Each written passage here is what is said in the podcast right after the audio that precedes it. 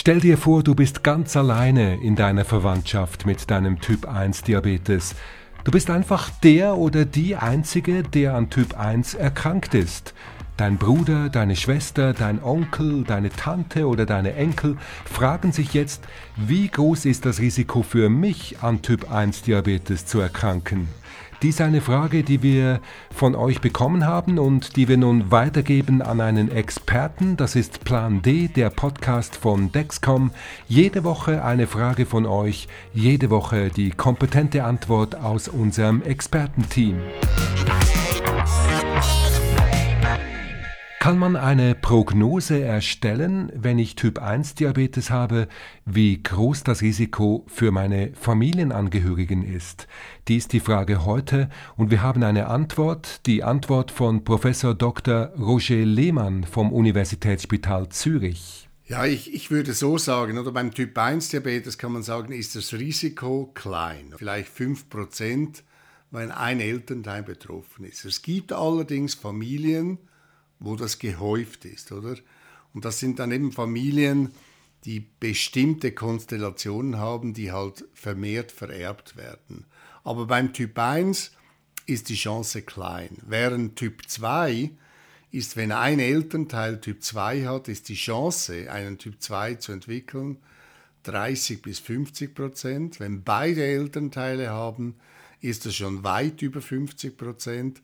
Oder diese Form wird weit mehr vererbt. Und was man dort machen kann, ist halt so die klassischen Risikofaktoren Übergewicht, körperliche Inaktivität zu vermeiden, um die Voraussetzungen nicht zu schaffen, eben dass man einen Typ 2 Diabetes entwickelt. Und wenn es jemand ganz genau wissen will, wie seine genetischen Voraussetzungen für einen Typ 1 oder Typ 2 Diabetes stehen, kann man das untersuchen lassen? Also eben beim Typ 1 Diabetes kann man diese Antikörper messen.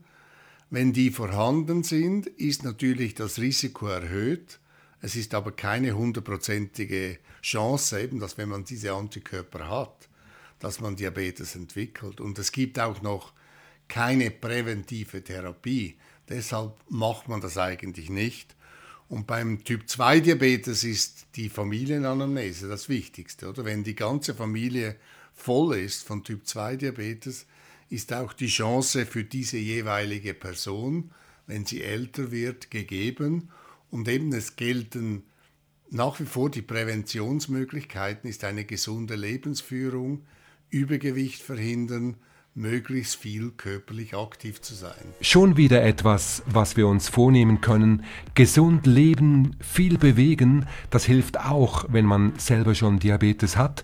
Und allen jenen, die für sich eine erhöhte Gefahr für Diabetes sehen, hilft es, die Krankheit zu verhindern. Das war Professor Roger Lehmann. Er ist Diabetologe am Universitätsspital Zürich. Plan D, der Podcast von Dexcom, jede Woche ein ganz schönes Stück schlauer. Ihr schickt uns eure Fragen, wir geben sie weiter an unser Ärzte- und Fachpersonenteam. Wenn auch du eine Frage hast, die andere Menschen mit Diabetes interessieren könnte, schick sie uns ein an pland@dexcom.com. Für alle weiteren Fragen wende dich bitte an den Kundendienst von Dexcom oder besuch die Website von Dexcom auf www.dexcom.com.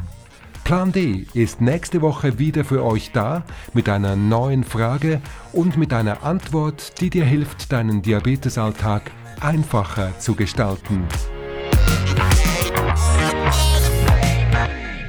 Dieser Podcast ist keine medizinische Empfehlung. Menschen mit Diabetes sollten ihr Diabetesmanagement immer mit ihrer Ärztin oder ihrem Arzt besprechen.